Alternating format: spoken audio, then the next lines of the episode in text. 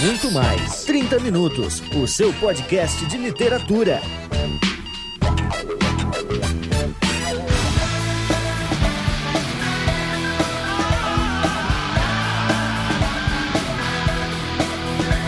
Sejam bem-vindos, leitores e leitoras, a mais um 30 Minutos, sua meia hora alucinógena de literatura.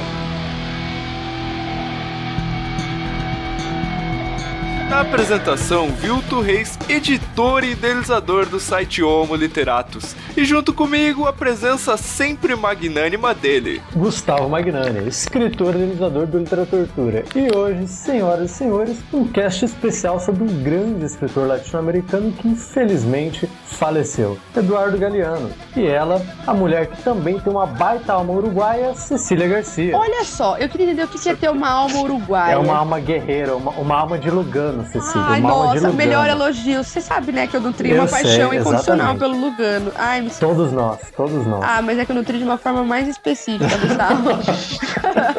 de uma forma um pouco Eu diferente, eu respeito, acho. eu Nossa, gente, tem isso, gente eu perguntando quem é Lugano. É um zagueiro uruguaio que jogou no São Paulo, gente. Não, um, opa, opa, um, um, o zagueiro uruguaio. E, bom, enfim, falaremos do Eduardo Galeano, falaremos sobre ele que é um esquerdopata, assim como quase todos nós deste podcast, não é mesmo? Porque o nosso post, enfim, deixa a desejar nesse sentido, Eu não sou é? anarquista. hein? Ah, tá. Aham, Senta lá, Cláudia. Enquanto ele fica aí tentando descobrir o que, que ele é, enquanto essa pessoa que vai falar mal de Bourdieu e Foucault nesse podcast se realiza e toma atento na vida, temos ele, o semigracinha, ex-Dr. House desse podcast, Jefferson Figueiredo, co-editor do Homo Literário. Não, meu, a Cecília quer zoar esse cast, ela quer que eu volte ao seu house. Não, gente, escutem, porque o, o Vilto tá muito fora da casinha, o- a Cecília e o Gustavo estão muito paga-pau e vamos, vamos fazer revolução nesse podcast. Que absurdo. É qualquer coisa essa abertura, né? Ah, cara, depois, depois que eu vi vocês discutindo aí do Lugano, eu só olho, cara, nem penso mais.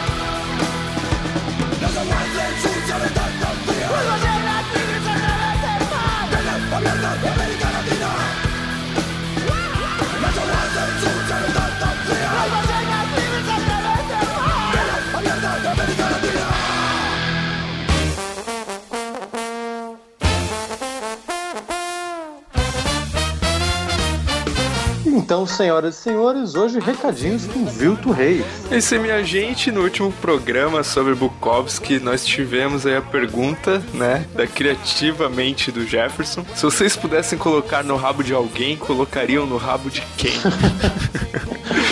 Ai, ai. Nós tivemos algumas respostas. O Jonathan Honório respondeu. O Marcelo, é, ele tem um sobrenome aqui que só tem consoantes no sobrenome, eu não vou conseguir pronunciar.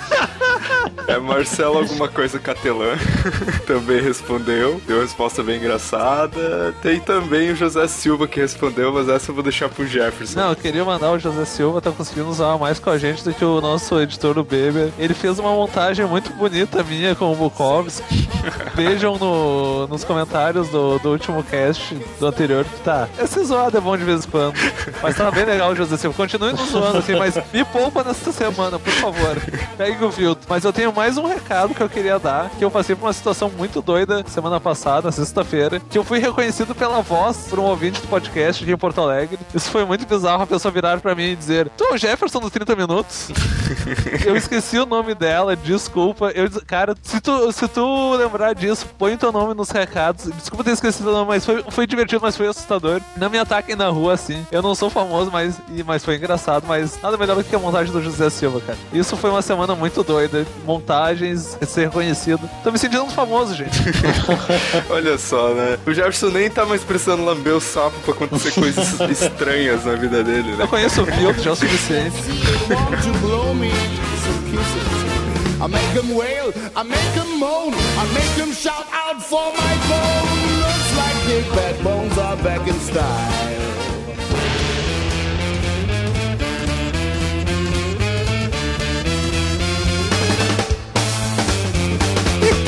Pra começar esse cast, eu queria entender qual conspiração que tá rolando, que estão morrendo tantos escritores de esquerda, né? Morreu o Gabo, morreu o Galeano agora. E eu queria começar perguntando isso pro Gustavo, então. São os malditos e antes, né? Como sempre.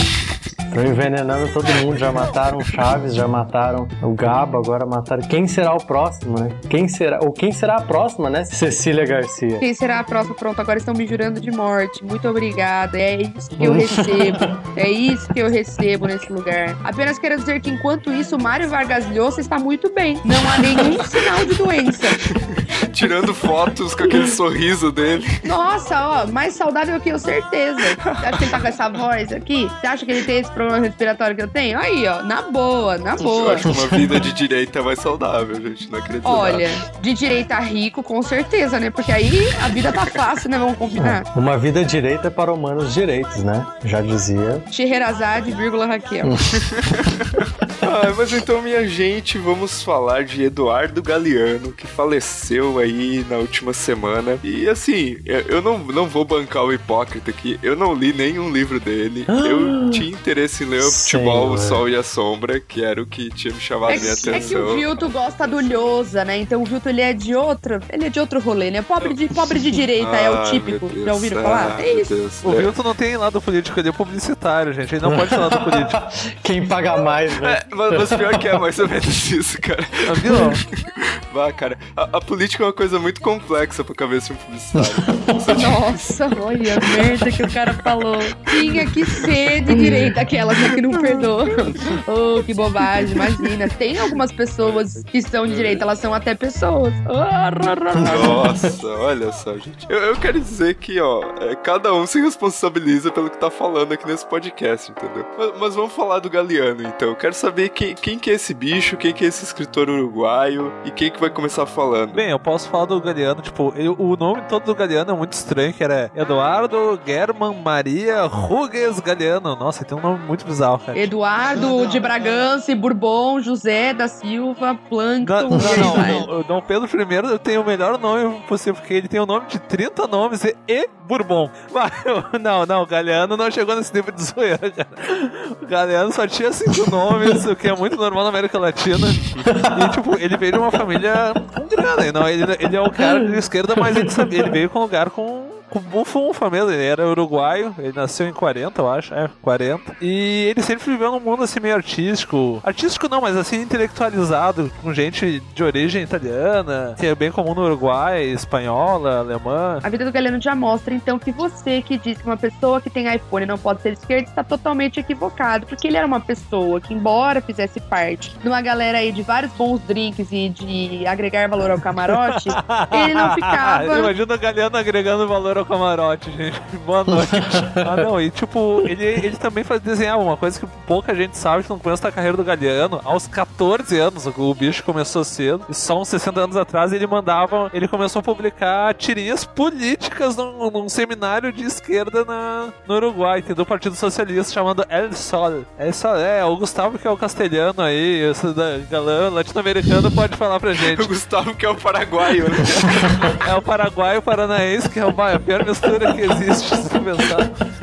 Olha, por poucos quilômetros. Ele, ele nunca fez um curso universitário, assim, que ele chegou a formar, a se formar. Mas ele é um cara bem... Ele não é autodi- autodidata, não é a palavra, mas ele já que estava nesse meio de esquerda, ele sempre escreveu, estudou. Quando deu a ditadura no Uruguai, como deu na maioria da América Latina, ele teve que esca- se escafeder, porque senão o couro dele ia, ia arder, ia escaldar. Ia tomar uma E- guasca. É, tomar uma guasca. Mas ele é o cara que também, por exemplo, isso é bem legal. Durante a época dessas ditaduras que tinha aqui, era o cara que ele foi, por exemplo, na Guatemala, na época que teve a, a treta lá dos contra, que teve o levante de esquerda. Ele, ele, meio de, de ditaduras na América Latina, ele voltou da Espanha, ele foi lá. O que mostra também que o Galeano, ele era. Ele, é- ele tinha amor à pele dele, mas ele não tinha medo de entrar numa treta, assim, lá, fazer as coisas. E ele é um cara sempre envolvido, ele era muito envolvido com vários partidos. Inclusive aqui no Brasil, ele. De vez em quando ele dava um pitaco sobre o PT, sobre o PDT. Ele gostava muito de criticar o PDT, que era o partido do Brizola, e hoje em dia. Ah, hoje em dia é hoje em dia.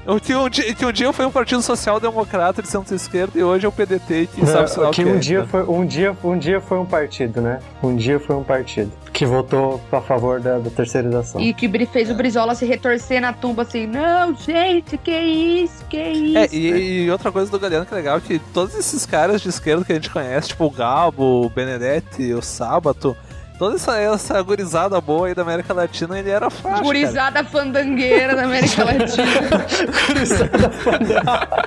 O moço fandangueira, menos. Não é menos, é menos. Não, esse é, o, esse, esse é o cara da balada. Esse é o senhor Galeano, que muitos choraram. Ele é um escritor, um escritor à moda antiga, que a gente poderia dizer, no sentido que ele era o cara que escrevia de tudo. Por exemplo, hoje em dia é um cara que nem o Galeano, que fazia de ensaio, a crônica. ah, fala- ele eu acho que não chegou a escrever só romance mesmo, mas ele é um escritor assim no- num modelo que é difícil encontrar hoje. Porque ele trabalhava com vários textos. O que eu acho legal do Galeano é assim, ó. Por mais que ele vivesse numa condição em que a explicação do lugar onde ele vive não, não valesse muito a pena, do tipo, ele era privilegiado, sabe? Muitas pessoas pensam que você só questiona a sua realidade a hora que você tem alguma questão de revolta com ela, do tipo, ah, eu sou parte de uma minoria ou de um grupo social desprivilegiado, então eu questiono a minha realidade. E ele vai no- uma- na contramão disso, ou seja, quando ele vai e escreve Veias Abertas América Latina, por exemplo, o que ele tá querendo é saber por que, que a América Latina nunca conseguiu sair da merda. A, a- a pergunta central é essa, ou seja, não importa se eu não tô na merda, mas eu consigo perceber que existe uma realidade que desprivilegia uma série de pessoas e que isso é um problema. Então é um olhar humano e sensível que poucas pessoas têm na vida, assim, ó. Nas pessoas que a gente conhece, poucas pessoas conseguem ter uma visão Sim. tão humanitária e tão desprovida de auto-interesse, sabe? Isso é uma coisa que eu admiro pra caramba no cara, assim. A capacidade dele de analisar uma coisa que, na verdade, né, tipo, não tinha relação nenhuma direta com ele. Ele não era pobre, não era alguém que, enfim, não é uma realidade, por exemplo, igual a do Gabo. O Gabo saiu um pouco da merda também, entendeu? O Gabo teve uma,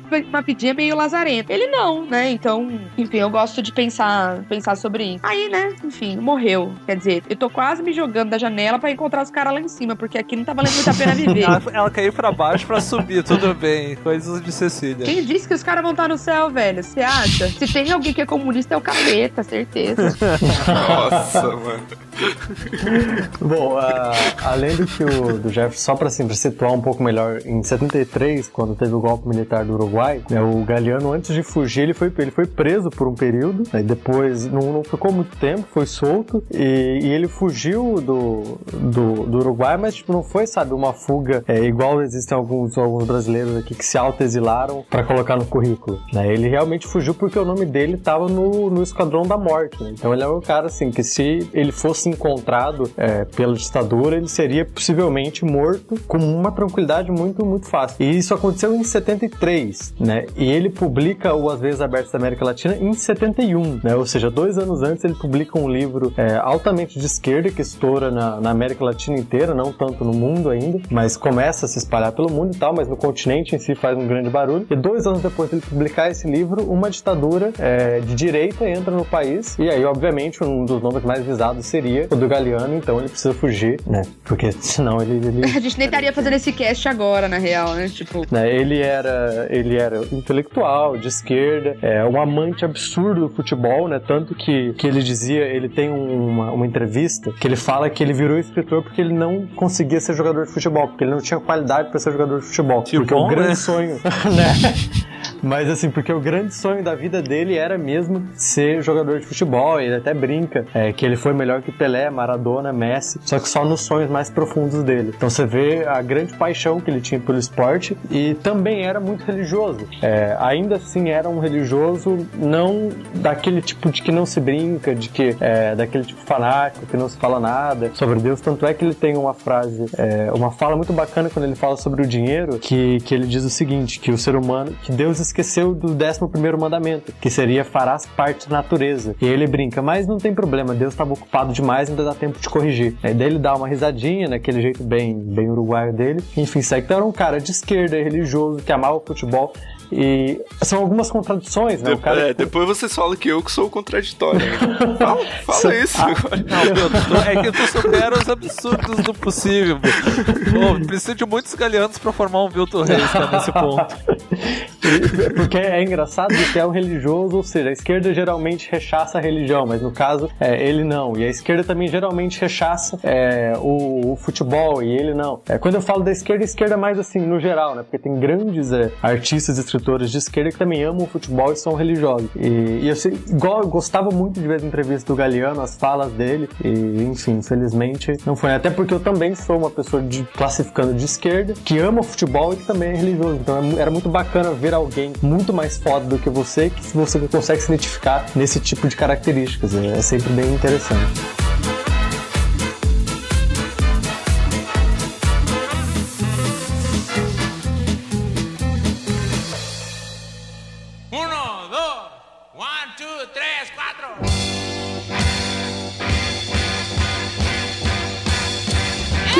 Depois de falar um pouquinho aí sobre a vida do Galeano, eu que, como vocês ouvintes, né, estou apenas ouvindo esse programa, né? de- Deixa o pessoal falar. Hoje eu, eu tô só turistando aqui. Se o Silvio não ler, eu vou matar ele no Ah, é. Uruguai.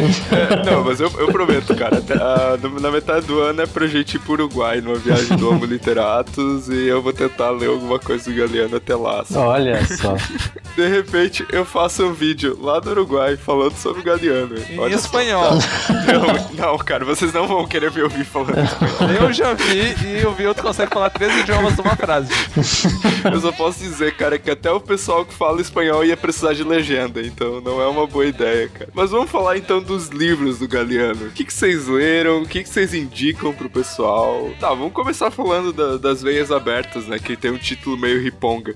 Meio riponga tem o cu. Não, bah, isso, isso, não, é uma- negócio isso- de veia aberta, não sei o que, cara. Nossa, meio não, riponga. sério, você foi ridículo nesse comentário. Foi patético. Não, não, desculpa. desculpa. Isso foi o comentário do cara que não leu o livro e que tem uma certa imagem do livro achando que é uma coisa riponga. Quem leu o livro, às vezes, Abertos da América Latina, entende que a melhor metáfora que tu poderia usar pro que o Galeano queria mostrar na época, o dos problemas da América Latina, é essa ideia das veias abertas, dos problemas, das mazelas que ficaram na América Latina após o coloniali... colonia... ah, colonialismo! Ou seja, ou seja, peguem a interpretação do Vilto e façam ao contrário, entendeu? Tipo, ah, nossa, é riponga. Não, mais uma vez, não entendeu nada.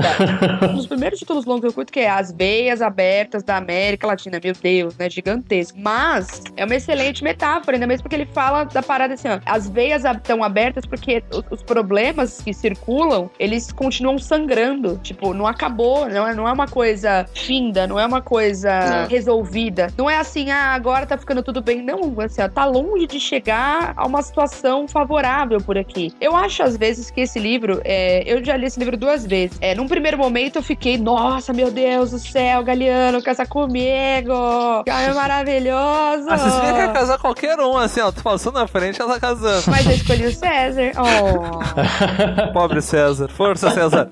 E aí eu, nossa, que legal, meu Deus. Aí quando eu li esse livro de novo, eu acho que às vezes em alguns pontos talvez esteja um pouco pesado demais, um pouco pessimista demais. Não sei, às vezes é contaminado pelo olhar da época, né? Por ser um livro de teor histórico, acaba ficando em certa medida preso ao momento em que ele foi produzido, né? Então Sim. não dá pra, pra gente pensar hoje no cenário que ele coloca das veias abertas naquela época. É uma coisa importante. Quando você for ler, você vai falar assim, nossa, velho, olha esse cara pesando a mão foda. É, mas lembra que foi escrito na década de 70. Na década de 70 a gente realmente tava tão na merda que o retrocesso tava assim, estamos praticamente todos é, os, os- os países é, economicamente mais porreta, digamos assim, era Chile, Brasil, Argentina, Uruguai, todos governados por ditaduras militares financiadas pelo governo capitalista norte-americano, né? Então, repressão, morte, exílio, é, só, só merda acontecendo. Então é normal que a expectativa dele, o olhar dele fosse mais pessimista, mais derrotista até. Então tem que ter esse cuidado, né? A gente precisa falar de uma situação que aconteceu ano passado, na Bienal de Brasília, quando o Galeano esteve aqui e que os meios, né, de comunicação saíram noticiando que o Galeano tinha, é, como é que eu posso dizer, rejeitado a obra dele, rejeitado as veias abertas. Mas não foi bem isso que aconteceu, né, Gustavo? Não, é, porque assim, eu tava, eu contei no, no pré-cast, né? Eu tava lá em Brasília e, e a gente tava nessa mesa. Ah, Momento Monáculo.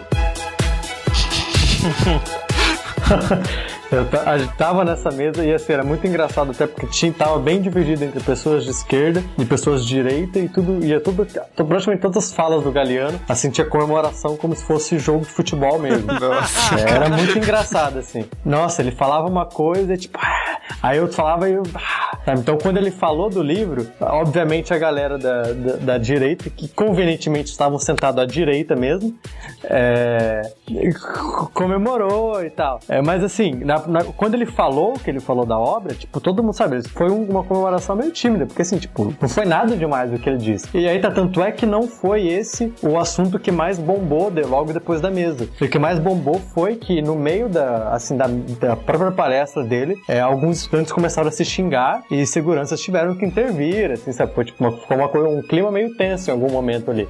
E isso foi o assunto que pesou ali na mesa o tempo todo e depois e tal, só se falava disso. Mas, quando eu chego, chego lá na casa do, do, do Vitor, que tava, eu tava hospedado na casa dele, eu abro a internet, abro os jornais e só se fala do que o Galeano tinha dito com, com o tom de que ele havia negado a própria obra, de que ele teria dito de que tudo que ele escreveu estava errado, de que aquilo não era um absurdo, de que aquilo era uma prosa é, exagerada, de que não era, é, de que não, sabe, de que não fazia o menor sentido, de que Veias Abertas não era um livro que merecia ser lido. Quando na verdade ele disse basicamente apenas que ele não leria o livro de novo, o que é absurdamente natural. Eu não conheço algum, eu pelo menos não ouvi falar de escritores que depois de 40 anos ficam lendo e relendo e relendo e relendo seus livros inúmeras vezes, então é normal que ele não leia o livro dele de novo. Tem que né? tocar, querer tocar muita punheta pra si mesmo. Nossa, Né? meu Meu, Deus, pô. olha esse livro que foda pra ler de novo. Vou, vou reler todo e eu, pô, tem que convenhamos, o cara já tinha 73 anos, ele não tava bem de saúde, tanto é que quando ele veio pro Brasil, ele cancelou algumas entrevistas, porque ele já não tava muito bem. E o que ele disse foi, é, eu tô,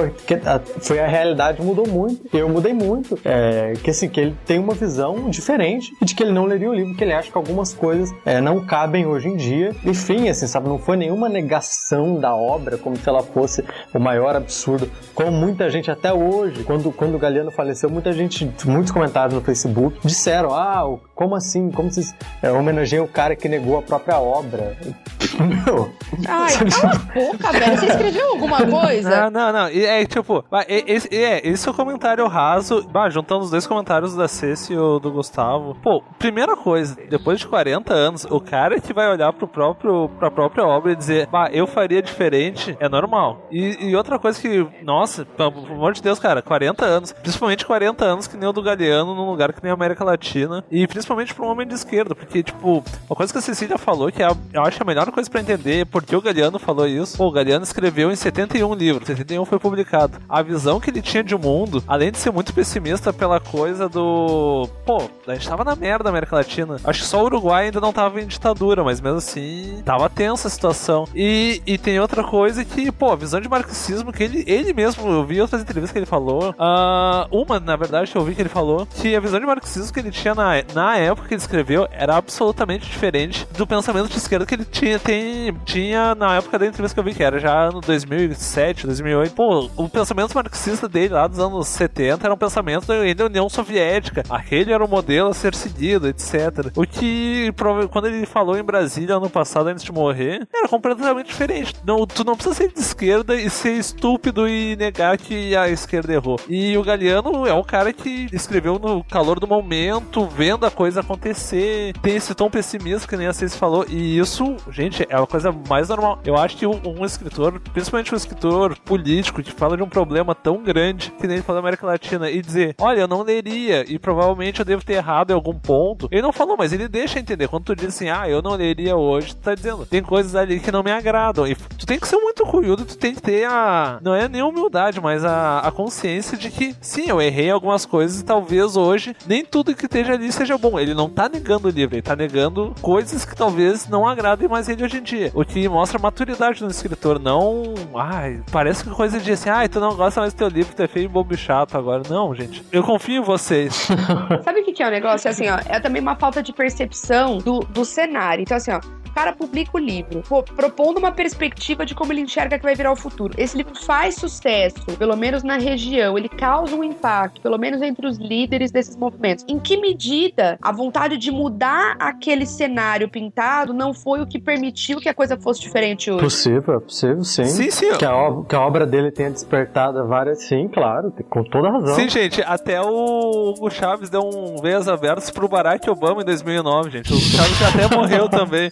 Pô, essa é a melhor notícia. Eu vou mandar pro Vilto e tem o, vai ter o link no post, cara. Porque eu achei enquanto tava catando material pro, pra esse cast e eu olhei assim, como assim, gente? E tem uma foto que a gente pagava assim do Chaves. Ó, aqui, ó, vamos. Ó, dá uma lidinha, ó, ó. Você vai aprender umas coisinhas da gente. Vê o que, que o Kennedy fez aqui, ó. Ó, ó, ó as merda, ó as Tá merda. bom, gente, mas a, a gente já falou bastante dessa obra. Quem ficou interessado vai correr atrás. Eu quero saber de outros livros, já que a gente comentou que o Galeano produziu muito e produziu em gêneros diferentes. Qual outra obra que a gente pode indicar? Bem, eu indico uma que eu acho bem legal. A maioria dos livros do Galeano tem pela LPM aqui no Brasil, então esse, esse comentário não é patrocinado pela LPM, mas se quiser, a conta é.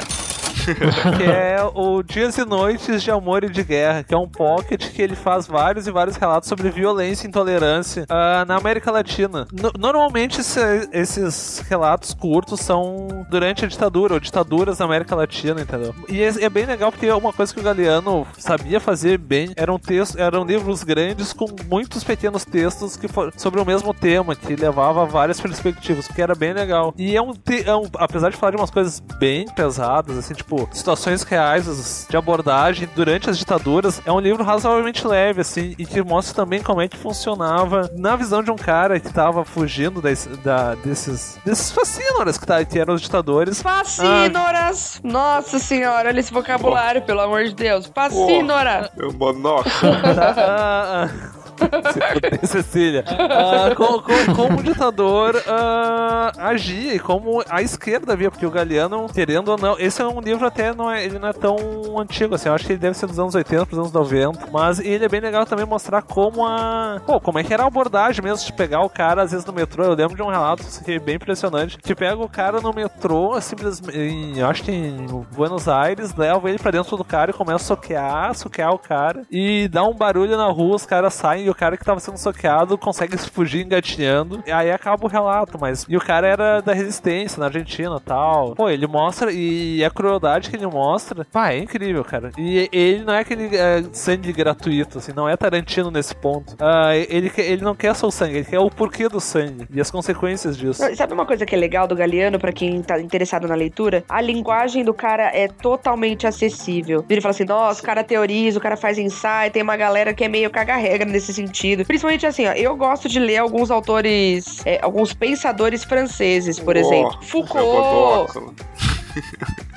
Ah, vai cagar. Falou francês pro Vilto já é ruim, gente. Não levem a sério. Ah, esse queijo é francês. Não quero. Mais ou menos assim, cara. Nossa, que ridículo. Então, por exemplo, o Foucault. Mas os caras, esses pensadores, velho, eles tinham o dom de escrever pra ninguém entender. O Bourdieu era outro que era, nossa, é foda, né? Você vira e fala, puta, cara, você é tão bom, mas o que que aconteceu, né? Por que que você não quer que ninguém te entenda? Vamos conversar. E o Galeano, ele é exatamente isso, só que não, entendeu? Tipo, ele é o cara que escreve e é entendido. É, é, é um texto fácil de ler. Porque ele sabe do que, que tá falando, né? Diferente Nossa, e o cara acabou de falar que o Foucault não sabe o que diz. Nossa, não. Bourdieu agora está desmaiado. É o Bourdieu, Ah, Foucault. cara, os caras estavam lá injetando, dro- injetando droga E o na que, que venta, tem a cara. ver, velho? Que Indo sorte desses deles que estão caras. injetando e nós aqui, ó. Se a gente injetasse mais, era mais feliz, E com nós aqui ouvindo Vilto lúcidos. Não, não, não, tem que Nossa injetar senhora, mesmo. Por favor, cadê meu baseado, velho? Cadê meu sapo, cara? Cadê meu sapo? Nossa, pior que eu falei de cadê meu baseado, minha mãe nunca ouve o podcast. Esse é um que ela vai ouvir e vai achar que eu sou a maior drogada, velho. Tipo, só a zica, a zica do azar, tá ligado? Tá, gente, e ninguém vai falar do futebol ao sol e à sombra, que é o livro que eu mais me interessa por ler dele. Eu acho que a gente não tem que falar pra boicotar o Vilto, minha opinião. É, eu sei que o Gustavo gosta, o Gustavo é uma pessoa legal, mas vamos boicotar o Vilto. Eu acho. Não, mas, mas eu acho que os nossos ouvintes, pelos nossos ouvintes, eles merecem. Vilto, sai da conversa. É, Se, se eu sair, não vai gravar um áudio geral, gente. Então. Então, o nome do livro de que o Galeano escreve sobre futebol é justamente Futebol ao Sol e à Sombra. E é uma reunião de várias crônicas. É, eu não tenho absoluta certeza se foram se tem crônicas inéditas ou se foram crônicas só publicadas em jornais. Eu realmente não sei como que foi a seleção dessas crônicas. É, mas eu, eu me interessei muito pelo fator futebol. É, me interessei também muito pelo fator Galeano. Eu queria saber como que esse escritor, que a princípio, quando eu descobri que ele tinha esse livro, falava só de política, como ele tratava o futebol. E, enfim, foi uma grande surpresa. grande mesmo, assim. É, é realmente incrível a maneira como ele, como ele relata o futebol. Como a gente tem grandes cronistas brasileiros, o Galeano foi também um dos grandes cronistas é, do Uruguai e da América Latina que escreveram sobre futebol. Ele era torcedor do Nacional, né? E o grande rival do Nacional é o Penharol. E o Penharol tinha um grande, um grande atacante, que se eu não me engano era o Bedílio Varela. É, eu, eu não lembro o nome agora, eu, não, eu realmente não vou lembrar o nome do cara. Momento Juca que fure do podcast. Ai, que detestável.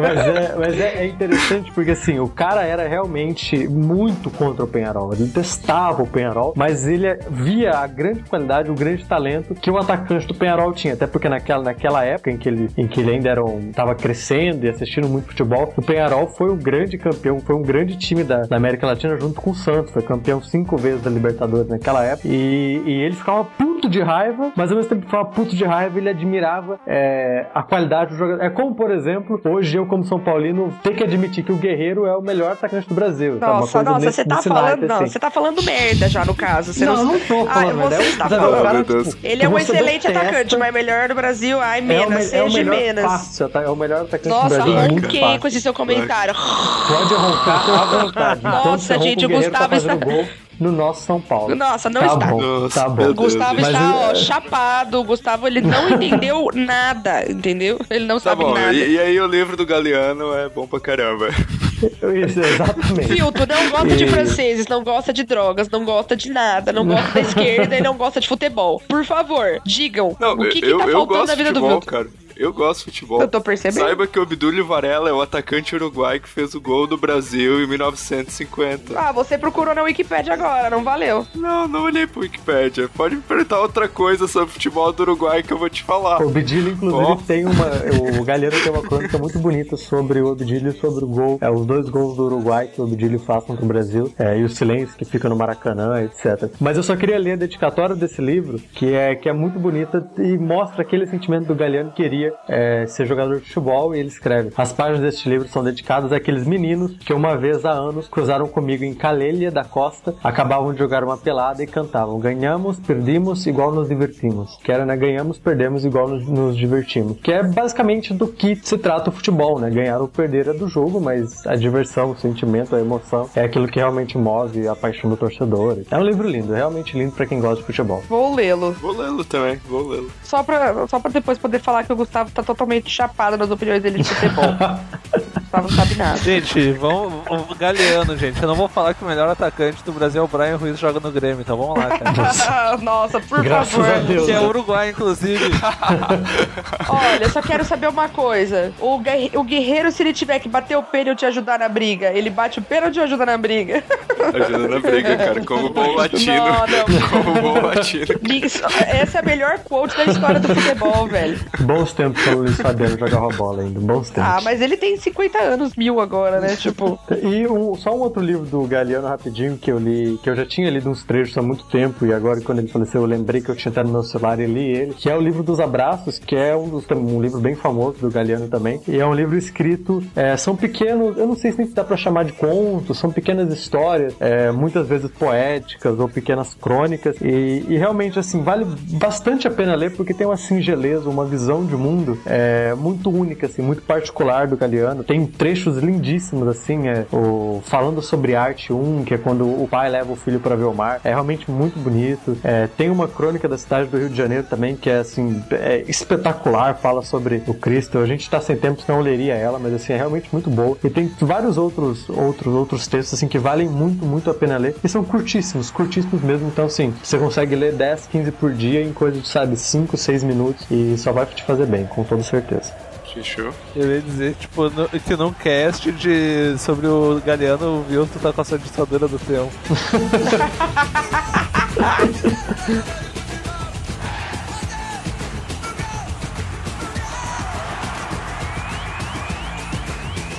Vai terminar, atenção, termina! Termina o clássico no Mineirão. Um para o Cruzeiro, um para o Atlético. Clássico terminado no Mineirão. Um a um para cada ligação, a reportagem volante. Roberto, a turma lá.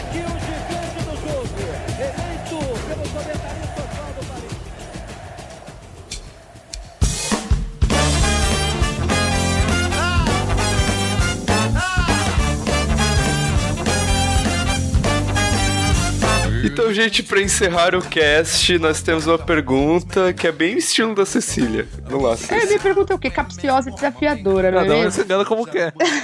Olha só, nós estamos num, desde julho do ano, desde ab- é, de abril do ano passado, começamos um ano difícil para as pessoas que gostam de literatura e para os escritores. Perdemos desde abril do ano passado Gabriel Garcia Marques, Rubem Alves, é, Ariano Suassuna, João Baldo Ribeiro.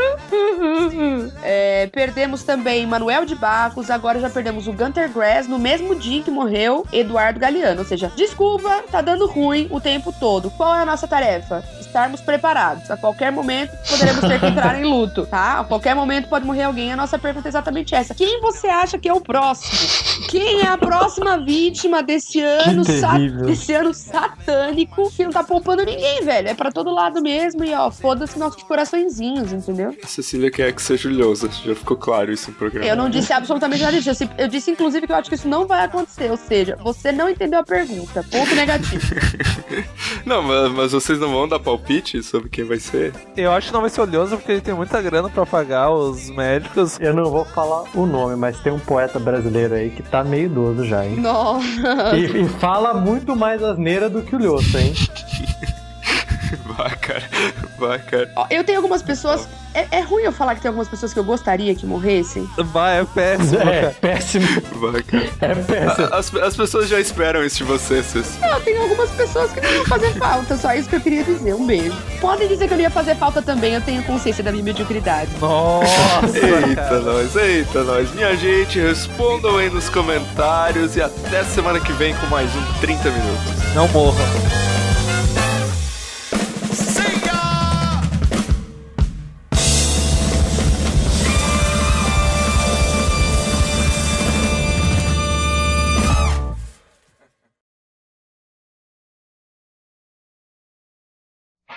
Caramba, pera aí, minha cabeça tá muito. Nossa, velho. O que, que você lambeu aí? Você lambeu o sapo. Você lambeu o sapo, certeza, velho. Certeza.